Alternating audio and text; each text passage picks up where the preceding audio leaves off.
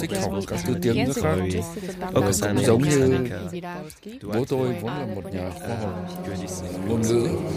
Ông biết rất là nhiều tiếng Nhưng mà ông là người yêu tiếng Việt, hiểu tiếng Việt. Nên tôi chưa được cả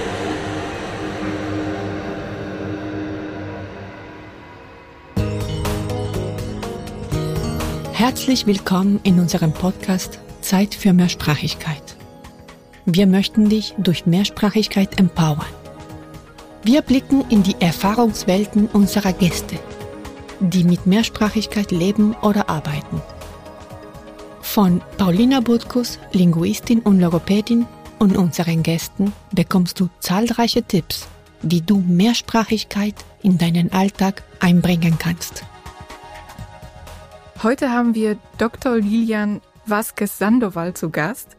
Sie leitet gerade zwei Projekte bei Mamis en Movimiento e.V., die die Forderung von Mehrsprachigkeit in unserer Migrationsgesellschaft als Hauptfokus haben.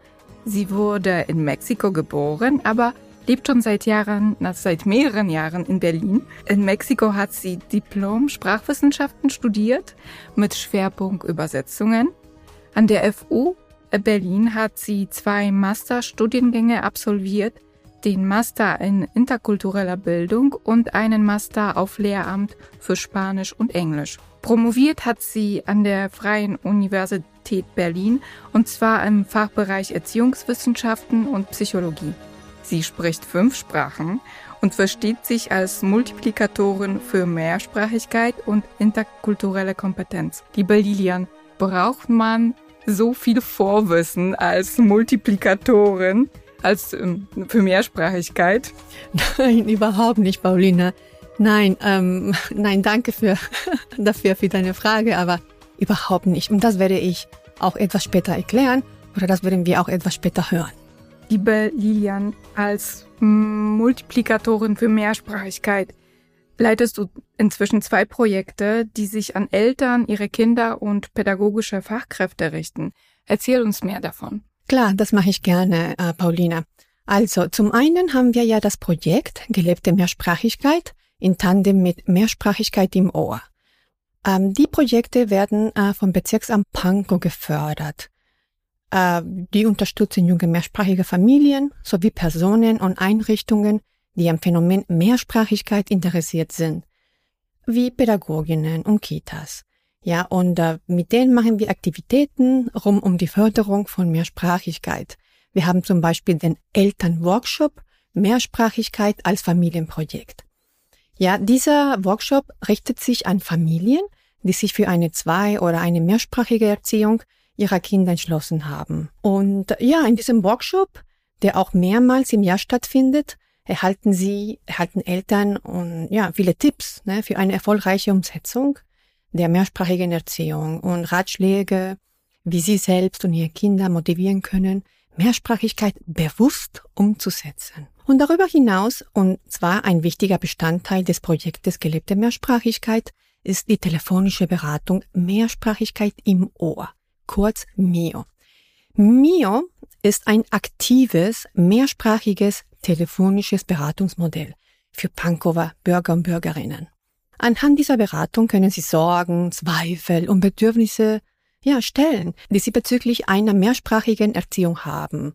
Zum Beispiel Fragen zum Kita und Berliner Bildungssystem und so weiter und so fort. Es ist auch wichtig zu betonen, dass sich nicht nur Eltern, sondern auch Fachkräfte der Kitas und Schulen an die Beratung wenden können. Und das Tolle an diesem Mehrsprachigkeit im Ohr an mir ist, dass diese Beratung in sieben Sprachen erfolgt. Wir haben Farsi, Arabisch, Portugiesisch, Italienisch, Polnisch, Spanisch und Deutsch. Beratung findet auch in, auf Deutsch statt. Dann kann ich mal weiter über das äh, Projekt äh, Gelebte Mehrsprachigkeit reden. Wir haben die sogenannten ganztägige Fortbildungen für Kitas als Schwerpunkte die Förderung von Mehrsprachigkeit und interkulturelle Öffnung haben. Und darüber hinaus, also nicht nur in Pankow, sondern auch in Marzahn-Hellersdorf haben wir ein Projekt und äh, es hat den Titel Meine mehrsprachige Kita-Welt. und wird vom Integrationsbeauftragten von Marzahn-Hellersdorf gefördert. Dieses Projekt beinhaltet auch ganztägige Fortbildungen zu Mehrsprachigkeit und interkultureller Kompetenz. Dort haben wir dieses Jahr mit vielen Kita-Teams sehr gut gearbeitet. Warum arbeitest du ausgerechnet als Multiplikatorin für Mehrsprachigkeit? Ach, Paulina, das ist wirklich eine super Frage. Erst einmal muss ich ähm, dir erzählen, dass ich eine große Leidenschaft für Sprachen habe. Schon mein ganzes Leben, seitdem ich klein war.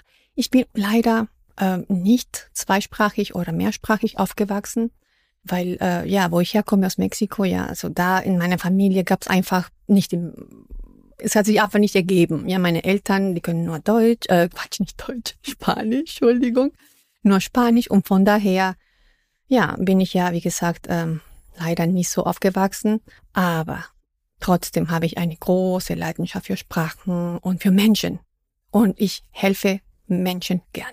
Deswegen bin ich eine Multiplikatorin für Mehrsprachigkeit geworden. Wie sieht denn diese Hilfe aus? Wie können wir uns das vorstellen, dass du mit Sprachen anderen Familien, anderen Menschen hilfst? Ähm, bevor ich diese Frage beantworte, ähm, Paulina, möchte ich auch noch was anderes betonen, warum ich auch noch äh, Multiplikatorin für Mehrsprachigkeit bin, außer dass ich eine Leidenschaft für Sprachen habe und so weiter.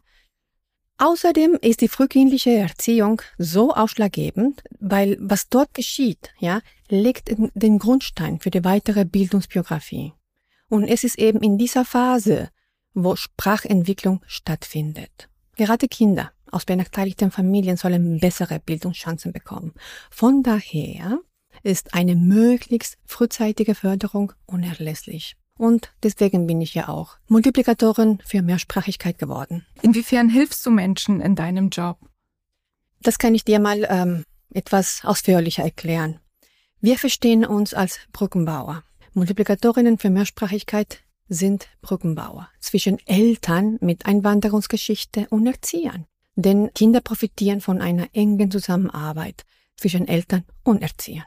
Wir verstehen uns als Brückenbauer. Ich gebe dir ein Beispiel, was wir heutzutage machen oder, oder wie unsere Arbeit heutzutage aussieht und wie in diesem Sinne Brückenbauer verstanden werden kann. Zum Beispiel Brückenbauer zwischen Eltern mit Einwanderungsgeschichte und Erziehern. Denn Kinder profitieren von einer engen Zusammenarbeit zwischen Eltern und Erziehern. Dies gilt besonders für Kinder mit Einwanderungsgeschichte. Denn es kann für manche Eltern umständlich sein, das frühkindliche Bildungssystem oder, oder auch das Schulsystem in Deutschland nachzuvollziehen. Es sind in der Kita beispielsweise andere Formen von Disziplin und Freiheiten vorhanden oder es werden zum Beispiel Ziele verfolgt, die nicht in allen Kulturen oder Nationen vorkommen. Zum Beispiel zielt man in der Kindertagesbetreuung in Deutschland auf die Mitarbeit mit den Eltern ab. Ja, die Kita in Deutschland eröffnet Eltern eine große Chance von denen Kinder in ihrer Entwicklung profitieren. Und damit wird die Zusammenarbeit zwischen Eltern und Kita-Teams gemeint. Bei dieser Zusammenarbeit oder Kooperation kann man auch sagen, haben beide ein gemeinsames Ziel. Das ist die Bildung bzw. die Erziehung der jeweiligen Kinder. Und die wird dann eine gemeinsame Sache für beide. Das heißt, sie teilen die Verantwortung für die Förderung der Kinder miteinander. Diese Kooperation, ja, die, die hat ja ja, einen Namen, einen Titel heißt Bildungs- und Erziehungspartnerschaft. Hier akzeptieren sich Eltern und Erzieher oder Erzieherinnen gegenseitig als Experten für das betreffende Kind und berücksichtigen, dass beide Seiten aus unterschiedlichen Perspektiven auf das Kind schauen und sich so gegenseitig bereichern können. Weißt du, Paulina, Einblicke in die familiäre Lebenswelt sind für die pädagogische Arbeit der Erzieherinnen und Erzieher richtig, richtig wichtig. Für Eltern sind wiederum Kenntnisse über die Erziehungsarbeit in der Kita unerlässlich, damit sie ihre Kinder unterstützen können, ja, aber auch damit sie die Bemühungen der Erzieherinnen nachvollziehen können. Und Paulina, das ist ein großer Vorteil für die Kinder und ihre Erziehung, ja, diese Bildungs- und Erziehungspartnerschaft. Denn durch diese Beziehung bekommen sie verschiedene Möglichkeiten der Förderung. Allerdings werden Eltern mit Einwanderungsgeschichte seltener in die Elternbeteiligung in Kitas eingebunden. Ja, hieraus ergibt sich einen besonderen Bedarf von interkultureller Öffnung. Und es ist genau hier, wo wir als Brückenbauer ansetzen. Bleiben wir bei dem schönen Bild, eine Brücke zu bauen. Wie können wir uns dieses Brückenbauen noch genauer vorstellen? Ja, also um eine konzentrierte und nachhaltige Wirkung zu erzielen, ist unsere Strategie auf die institutionelle Ebene gerichtet, also auf die ganze Kita. Wir bieten Schulungen an, sogenannte ganztägige Fortbildungen für Kitas, die die Förderung von Mehrsprachigkeit und interkulturelle Öffnung als Gesamtstrategie für ihre Einrichtung betrachten. In unseren Schulungen, äh, Paulina, weißt du, wird unter anderem die Basis für einen sensiblen und wertschätzenden Umgang mit zwei oder Mehrsprachigkeit sowie die interkulturelle Kompetenz und die interkulturelle Kommunikationskompetenz der Erzieherinnen und der Erzieher gefördert. Denn es ist äußerst wichtig, dass sie über ein besseres Verständnis der Lebenswelten von, von Familien mit Einwanderungsgeschichte verfügen. Ja, das ist die Grundlage, damit die Kommunikation zwischen Familien und Kita-Teams effektiver wird. Ich kann mir vorstellen, dass in diesem Zusammenhang sowohl die Eltern als auch die Erzieher von ihren Problemen erzählen. Welche Probleme oder welche Probleme gibt es in der Kommunikation? Erstmal muss man betonen, dass die Gruppe Familien mit Einwanderungsgeschichte eine sehr heterogene Gruppe ist. Es gibt ja nicht die typische Familie mit Einwanderungsgeschichte. Nicht nur wegen ihrer Herkunftsländer unterscheiden sie sich, sondern auch spielen andere Faktoren wie Kultur, Religion, Aufenthaltsstatus, Schichtzugehörigkeit, Erziehungsstile etc. eine Rolle. Alle Kitas, mit denen wir bisher gearbeitet haben, wünschen sich eine engere Zusammenarbeit mit den Eltern insbesondere mit welchen mit Einwanderungsgeschichte. Und ja, ich möchte nur was betonen oder was äh, oder auf etwas hinweisen und zwar, dass es für diese Zusammenarbeit mehrere Begriffe gibt. Erziehungs- und Bildungspartnerschaft, Elternarbeit, Elternbeteiligung, Elternpartizipation oder Elternmitwirkung. Das ist alles, alles in allem dasselbe. Die Kita-Teams nennen dies zum Beispiel die Eltern ins Boot holen. Die Erzieher wünschen sich, dass es mehr Austausch zwischen ihnen und Eltern mit Einwanderungsgeschichte gibt. Und zum Beispiel unter anderem führen sie den mangelnden Austausch auf Sprachbarrieren zurück, was zum Teil verstanden werden kann. Ja, bei längeren Gesprächen, wie zum Beispiel bei einem Entwicklungsgespräch oder bei einem Aufnahmegespräch, kann das Heranziehen eines Dolmetschers sicherlich helfen. Aber es gibt allerdings heutzutage Methoden und Strategien, mit denen wir die Kita-Teams unterstützen, mit Eltern zu kommunizieren, die sich der deutschen Sprache nicht mächtig sind. Dabei möchte ich auf äh, einen wichtigen Aspekt eingehen, der die Grundlage für jegliche interkulturelle Kommunikation ist. Und das ist die Haltung. Ich möchte dies anhand einer Situation erklären, die wir jedes Mal mit Kita-Teams erleben. Bei der Reflexionsarbeit ja, fordern wir die Kita-Teams auf, über eine frühere interkulturelle Situation zu erzählen, die sie als gelungen oder ähnliches bezeichnen.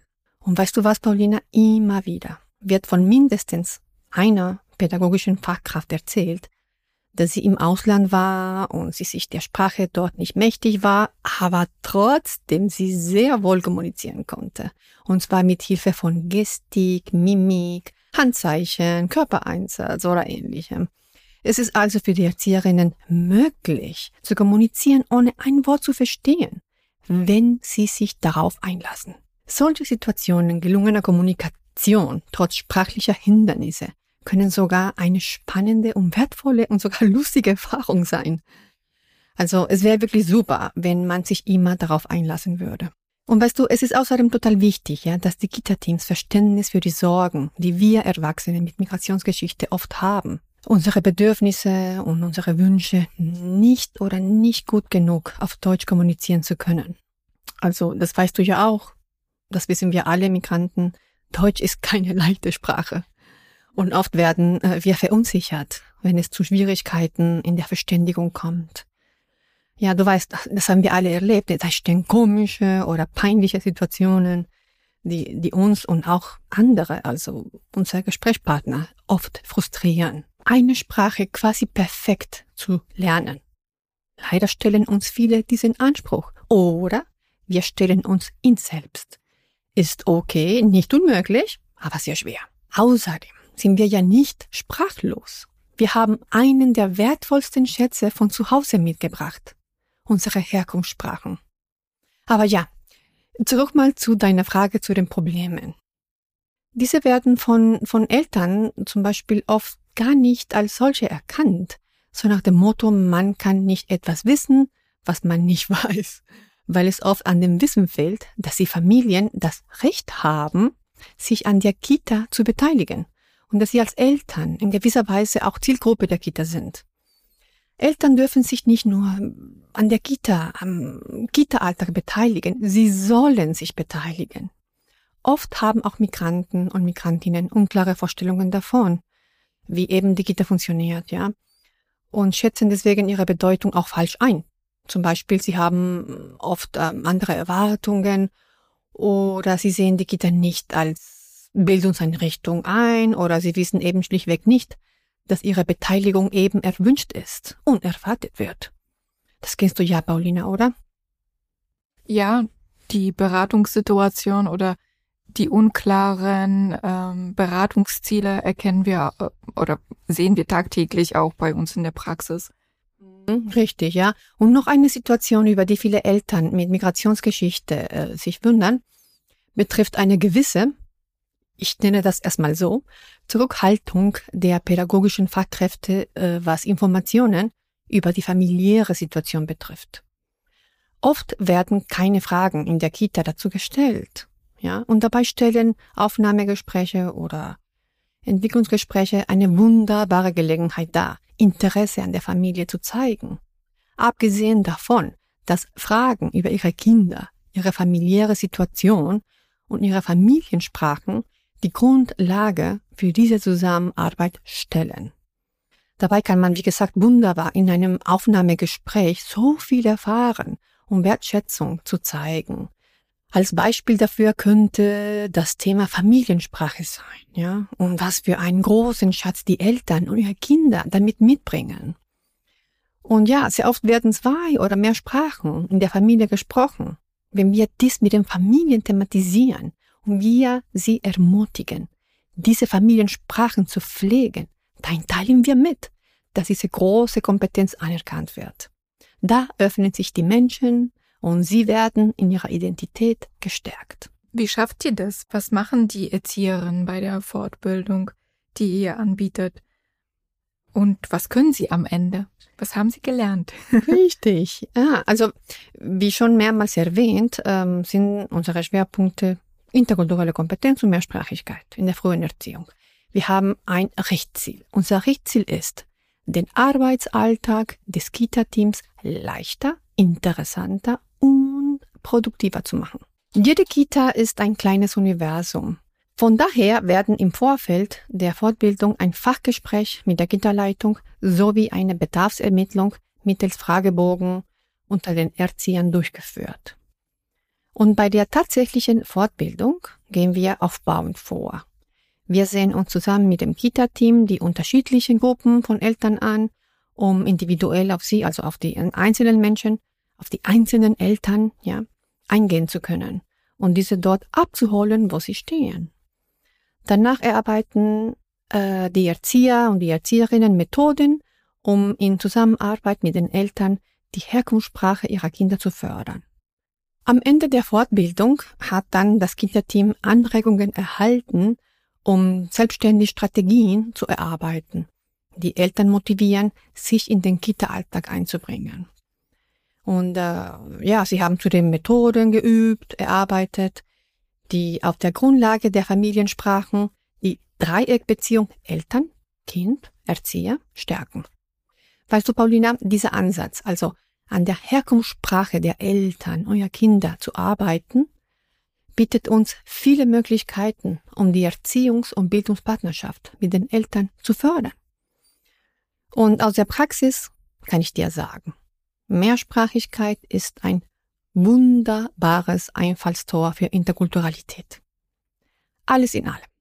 Die Erzieher können ihre Kreativität einsetzen, ja, tolle Ideen für die Gestaltung wertschätzende Aktivitäten entwickeln, die auch die Eltern motivieren, sich in den Kita-Alltag einzubringen.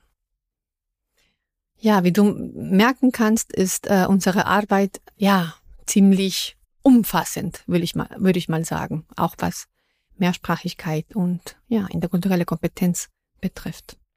Wir hören jetzt den Beitrag von Bea Pastille, eine Multiplikatorin für Mehrsprachigkeit, eine Seminarleiterin und Beraterin. Sie erzählt uns, wie ihre Schritte auf dem Weg zur Multiplikatorin für Mehrsprachigkeit waren. Ich bin Bea Pastaller, ich vertrete Mamis in Movimiento in diesem Podcast und komme aus Spanien und lebe in Berlin seit ganz schon lange. Und gebe Weiterbildungen, Fortbildungen an Erzieher. Aber ich bin eigentlich Übersetzerin und Dolmetscherin und habe mich äh, in den letzten zehn Jahren total anders orientiert in meinem Beruf. Es fing alles an, als ich Mutter geworden bin und Orte gesucht habe in der Stadt, wo ich meinen Kindern meine Muttersprachen geben könnte, nämlich Spanisch und Katalanisch. Ich bin zweisprachig aufgewachsen in Barcelona. Genau, und damals gab es gar nichts, wo ich meinen Kindern diese Sprache noch anbieten könnte. Deswegen habe ich angefangen, mit Kindern zu arbeiten, habe ich mitbegründet äh, zwei Projekte. Einmal Club Solete, wo wir mit äh, spanisch sprechende Kinder arbeiten und danach habe ich mitbegründet die Verein Catalanet CV, wo wir katalanischen Familien unterstützen. Ich unterstütze Eltern und Kinder. Ich unterstütze Kinder, indem ich Sprachunterricht gebe von 0 bis 12 Jahren. Und ich unterstütze die Eltern durch Beratungen, durch Krabbelgruppen und durch Workshops auch. Jetzt habe ich die tolle Chance, Erzieher und Kita zu begleiten durch das Projekt in Pankow gelebte Mehrsprachigkeit von Mamis en Movimiento und Sprachcafé Polnisch. Also dort äh, begleite ich die Erzieherteams, also die Kitas, durch Workshops. Die sind nur an den, an den Erzieher gerichtet. Und wir begleiten sie mehrmals, nicht nur einmal, sondern wir geben verschiedene Workshops und sind auf jeden Fall immer zur Verfügung, wenn sie irgendwelche Probleme, Herausforderungen, dann geben wir ihnen neue Strategien, Konzepte und ja, eine ganze Reihe von Unterstützung. Hauptproblem ist, dass sie diese Realität, in dem sich die mehrsprachigen Familien bewegen, nicht so wirklich klar ist. Und das ist, was wir mit unserer Migrantinnenposition versuchen, ihnen sichtbar zu machen. Was passiert in den Familien sozusagen hinter den Kulissen von der Kita? Was die Erzieher nicht sehen aus ihrer Perspektive und was dazu führt, dass sie viel mehr Verständnis haben und, und diese Realität wirklich nachvollziehen können. Deswegen geben wir in unseren Workshops ganz konkrete Tipps, die den Alltag einfacher machen für beide Seiten. Zum Beispiel das Erstgespräch bei dem Kita-Aufnahme da entwickeln wir Piktogramme, die dazu führen, dass die Eltern einfach viel klarer auf einmal ohne Wortebuch, ohne jegliche Hilfe verstehen können, was passiert, wenn ich mein Kind hier abgebe. Und zwar von morgens bis nachmittags. Das ist sehr wichtig, dass die Kita-Leitungen einfach diesen Bedarf verstehen und auch agieren und dass sie wissen, dass es gibt eine Reihe Vereine, wie zum Beispiel Mamis en Movimiento, wie zum Beispiel Sprachcafé Polnisch, die sie unterstützen. Sie sind nicht alleine, sie können jederzeit Unterstützung holen. Und wenn wir uns Berlin anschauen und der Einteil der Migranten oder, oder Familien mit migrantischem Hintergrund angucken, dann ist es dieses Bedarf sehr, sehr hoch. Deswegen, das ist sehr wichtig, dass die Kita-Leitung das bewusst ist und dass sie auch wissen, es gibt äh, tolle professionelle Hilfe, die wir jederzeit benutzen können. Wir bauen Brücken, die nicht nur auf sprachlicher Ebene, sondern auch auf Kulturebene basieren. Und dadurch fließt die Kommunikation und es ist den Alltag viel, viel einfacher und befriedigend für alle. Also wir haben bemerkt, dass je mehr wir mit den Erzieherteams zusammenarbeiten, desto kreativer werden sie, weil sie sensibler werden. Und da entstehen eine Reihe Vorschläge, und zwar sehr gute Vorschläge, die den, diese Kita-Realität äh, einfacher machen. Diese Arbeit, was Mamis en Movimiento auf institutioneller Ebene macht, hat meine Arbeit eine andere Dimension bekommen, weil ich das Gefühl habe, dass ich auf globale Ebene arbeite, dass nicht nur Familien unterstütze, sondern auch die Menschen, die diese Familien begrüßen. Und dann sehe ich tatsächlich eine, eine möglich große Veränderungen in der, in der Situation.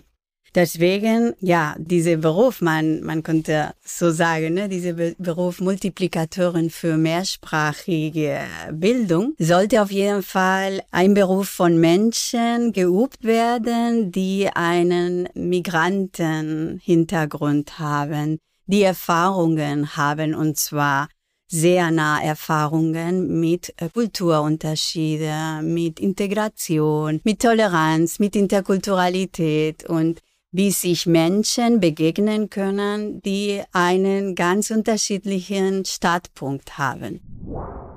Also es müssen auf jeden Fall Menschen sein, die bereit sind, aus ihrem Komfortzone herauszugehen, die bereit sind, sich weiterzuentwickeln und die bereit sind, zu kooperieren. Ne? Diese Kooperation auf Augenhöhe von allen Akteuren ist es sehr wichtig, dass die Kitas einfach nicht vergessen, dass wir äh, für sie da sind im Bereich Mehrsprachigkeit und dass wir das Know-how haben, die Strategien, die Tipps, die Ratschläge, die Workshops, alles zur Hand haben bereit für sie. Wir gestalten diese Realität alle gemeinsam und es ist eine sehr bunte Realität und es kann noch bunter werden.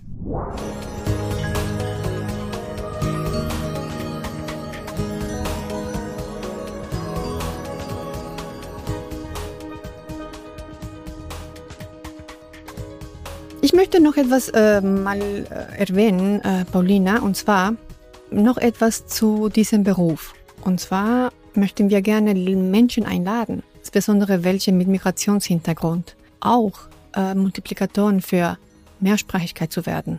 Es gibt wirklich viel Bedarf.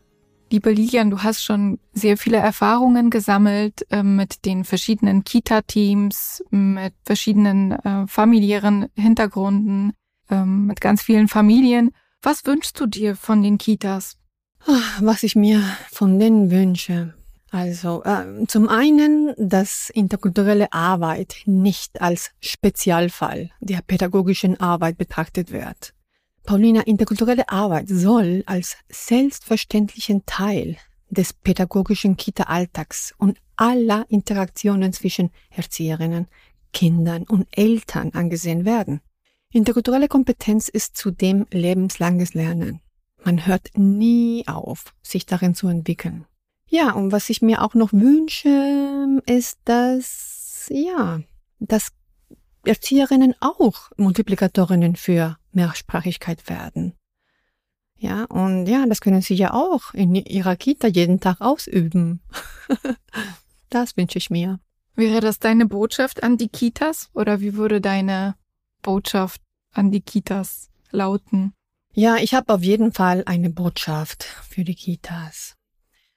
Kitas eröffnen viele, viele, viele Möglichkeiten, ja, mit Eltern, mit Einwanderungsgeschichte in Interaktion zu treten und nicht nur an der Gestaltung der Erziehungs- und Bildungsangebote ihrer Kinder teilhaben zu lassen, sondern auch soll die Kita ein Ort für sie sein, in dem sie sich wertgeschätzt fühlen und für andere Menschen wichtig sind. Eine positive und wertschätzende Atmosphäre ist zentraler Bestandteil einer Kita. Dafür soll von den Erzieherinnen gesorgt werden. Die Eltern sollen sich bei ihnen wohlfühlen, ähnlich wie wenn wir als Gastgeber unsere Freunde bei uns zu Hause willkommen heißen würden Und äh, noch etwas. Wenn Sprachbarrieren das Ganze kompliziert machen, bloß nicht aufgeben, denn es gibt Lösungen. Daran soll es definitiv nicht scheitern. Heißt dann die Botschaft Wertschätzung und eine Zusammenarbeit zwischen den äh, Erzieherinnen, dem Fachpersonal und den Eltern? Ist das die Botschaft? Auf jeden Fall. Das ist die große Botschaft. Also an erster Stelle plädiere ich für eine interkulturelle Öffnung der Kita. Das ist ähm, wirklich super mega wichtig. An zweiter Stelle plädiere ich für Mehrsprachigkeit und äh, auch möchte ich noch einmal betonen, dass Mehrsprachigkeit, die Wertschätzung der Sprachen, der Herkunftssprachen tatsächlich ein Einfallstor zu Interkulturalität ist. Menschen öffnen sich, wenn man ihre Sprache wertschätzt. Ich möchte dir hier mal eine banale Situation erzählen, die nichts mit der Kita zu tun hat, aber ja, die relevant ist. Gerade, die gerade relevant ist. Und zwar, wir wissen ja alle, dass Ärzte in der Regel wenig Zeit haben für Gespräche. Wir gehen zu denen und äh, zack, zack, ja, ich bin krank, ich habe das, äh, hier tut's weh, okay, Medikament äh, und so weiter und tschüss. Ja. Dauert normalerweise, keine Ahnung, nicht lange. Und äh, ich wollte einmal eben das Experiment machen, eben wie Menschen sich dann öffnen können, wenn man ja die, ihre Herkunftssprache auch wertschätzt. Und zwar war dieser Arzt, bei dem ich war, ein Hautarzt. Ein Hautarzt aus Griechenland. Und äh, ja, der war ein bisschen trocken, würde ich mal sagen. Ja, trocken, zack, zack, ne? Und ich habe mitbekommen, der ist nicht von hier, der hat einen Akzent. Und äh, ich habe dann ja ganz offen gefragt, ja, was ist Ihre Muttersprache? Und er meinte, ah, Griechisch, ja. Oh, toll. Ja, ich wusste das eigentlich schon, weil wegen des Namens. ähm, und dann äh, habe ich mal angefangen, äh, also ich hatte ja Freundinnen aus Griechenland früher, also wegen des Studiums, und ich habe angefangen mit denen, mit dem, mit diesem Arzt, äh, ja, äh, Griechisch irgendwie, naja, mein wenig Griechisch, ein bisschen so, ne, zu reden, so wenige Wörter hier und da. Und äh, er war total begeistert. Also seine Körpersprache war eine vollkommen andere. Er ist aufgestanden. Ich merkte, seine Arme waren dann ganz, ganz locker. Der war, der war wirklich, das war eine ganz andere Haltung. Und ich habe einfach weiter Fragen gestellt zu der Sprache und so weiter und so fort mindestens 15 Minuten haben wir uns über die Sprache unterhalten, über seine Sprache, seine Muttersprache unterhalten. Und ich merkte, das funktioniert bei allen. Bei allen. Ja, und ich plädiere dann, wie gesagt, dafür, dass wir Mehrsprachigkeit, dass wir die Herkunftssprachen der Familien, der Kinder als Thema machen. Dass wir sie anerkennen, dass wir sie wertschätzen. Ja, weil da haben wir wirklich eine große Chance. Ganz toller Tipp. Also das heißt, wir haben ähm, an erster Stelle die Wertschätzung für die Sprache, die Wertschätzung als Türöffner für die Sprache, für die Familien, für ihre, für ihren Alltag, für ihre Familiengeschichten. Mhm. Wahrscheinlich auch. Aber dann auch gleichzeitig haben wir die Hand in Hand, die Zusammenarbeit mit dem, mit den Pädagogen. Ja, auf jeden Fall, auf jeden Fall. Das ist total wichtig, ja. Also wie gesagt, wir haben ja so ein sogenanntes Dreieck. Eltern, Erzieher, Kind und ich will mal vielleicht sogar noch Viereck, das als Viereck nennen, weil da kommen die Multiplikatorinnen für Mehrsprachigkeit und interkulturelle Kompetenz auch noch dazu. Liebe Lilian, ich hoffe, dass nach unserem Gespräch ein paar neue Multiplikatorinnen dazukommen, für Mehrsprachigkeit dazukommen, oder dass wir ein paar neue Impulse geben konnten, dass dieser neue Beruf von Leuten ergriffen wird und dass Leute sich für die, den neuen Beruf interessieren und sich öffnen und die Sprachen wertschätzen. Natürlich, klar, natürlich, ja. Ich möchte nur ähm, etwas hinzufügen, und zwar, dass wenn jemand unter unseren Zuhörern oder Zuhörerinnen tatsächlich ja diese Leidenschaft für Sprachen hat, Leidenschaft für Menschen, Leidenschaft für harmonisches, ein harmonisches äh, Miteinander. Bitte das äh, bei uns melden. ja, bei uns melden beim Projekt gelebte Mehrsprachigkeit. Wir haben ja die E-Mail kontakt at sprachcafé-berlin.org. Einfach bei uns melden. Wir würden uns total freuen, ja, auf mehr Multiplikatorinnen für Mehrsprachigkeit. Willkommen. Alle sind willkommen. Und ich kann auch, auch als, äh, aus Erfahrung, aus eigener Erfahrung dafür plädieren, dass alle Interessierten sich bei uns melden. Es macht auch Riesenspaß, mit den Familien zu arbeiten und mit dem familiären Hintergrund und mit den Familiengeschichten zu arbeiten und auch die Wertschätzung für ihre Familien und ihre Sprachen weiterzugeben. Da kommt auch sehr viel zurück. Natürlich, ja, da kommt sehr viel zurück. Und es ist ein Job, der total äh, erfüllt. Was kann ich dir noch sagen? Also ich hatte das am Anfang auch erwähnt, warum ich auch Multiplikatorin für Mehrsprachigkeit geworden bin. Und das hat damit zu tun, dass Sprachentwicklung ganz, ganz früh anfängt. Ja, und wenn wir da ansetzen, dann können wir eine Menge hinkriegen. Also ich sage wir als Eltern zum Beispiel, wir als Pädagoginnen. Ja, und da kann man viel, viel erreichen und tatsächlich etwas in Bewegung setzen und ja, Veränderungen erzielen und einfach mal, ja, Freude, Freude dabei haben, weil das macht wirklich äh, sehr viel Spaß. Es macht sehr viel Spaß, ja, Multiplikatorin für Mehrsprachigkeit zu sein. Danke, liebe Lilian. Ich hoffe, dass wir einige Fragen beantworten konnten, dass wir ein paar Leute für, für den Beruf begeistern können. Danke für das Gespräch. Danke, dass du heute hier warst. Sehr gerne, Paulina, sehr gerne. Ich bedanke mich auch äh, für ja deine Zeit, auch für die. Ich bedanke mich auch bei den Zuhörern und Zuhörerinnen. Und äh, ja, wir bleiben im Gespräch. Im mehrsprachigen Gespräch. Oder in Gesprächen, ganz genau, Paulina. Lieben Dank. Dieser Podcast ist eine Produktion von Mamis en Movimiento und Sprachcafé Polnisch und ist Bestandteil des Projektes Gelebte Mehrsprachigkeit 2021. Das Projekt Gelebte Mehrsprachigkeit 2021 wird aus Mitteln des bezirklichen Integrationsfonds des Bezirks Pankow gefördert. Der Integrationsfonds ist eine Maßnahme des Gesamtkonzepts zur Integration und Partizipation Geflüchteter des Senats von Berlin. Regie und Redaktion Lilian Vasquez Sandoval. Co-Redaktion Agatha Koch. Moderation Paulina Butkus. Musik und technische Produktion Nieto Kastenfischer.